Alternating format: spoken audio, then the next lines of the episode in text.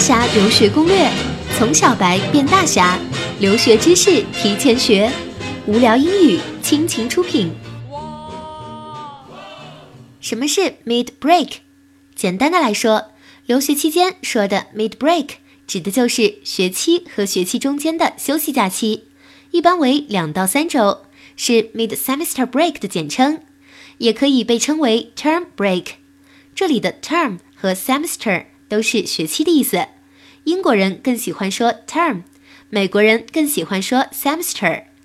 关注我们的官方微信公众号“白大侠留学攻略”和“无聊英语”，学习更多出国文化知识和口语技能。在国内的学校，一般每年按两个学期划分；而在国外，如澳大利亚和美国，四学期制将一年的课程分为春夏秋冬等四个学期。每一季一学期，每学期仅两个半月，十到十二周，夏季约八到十周，课程十分紧凑，学生平均每个学季念十四到十八个学季学分，一般需要一百八十到一百九十二个学季学分才可以申请毕业。由于每季上课时间短迫，考试频频，念一个月就要进入期中考，再念一个月就进入期末考。学生一开学就得立即进入状况，而且也需能适应持续性的紧张压力。如美国加州大部分大学采用一学年四学期制度，但由于美国为联邦制度国家，各个州学制都会有所不同，大多数州还是实行学期制。想了解更多出国留学、文化差异、海外衣食住行、旅行工作资讯。马上订阅电台或搜“白大侠留学攻略”官方微信公众号，C H U G U O A，也就是出国啊的全拼。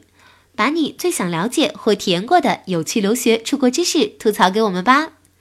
以上就是关于国外学期之间休息的知识，希望你出国前提前学习。什么是 mid break？嗯嗯，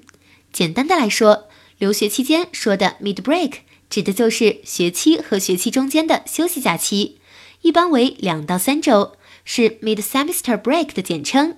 也可以被称为 term break。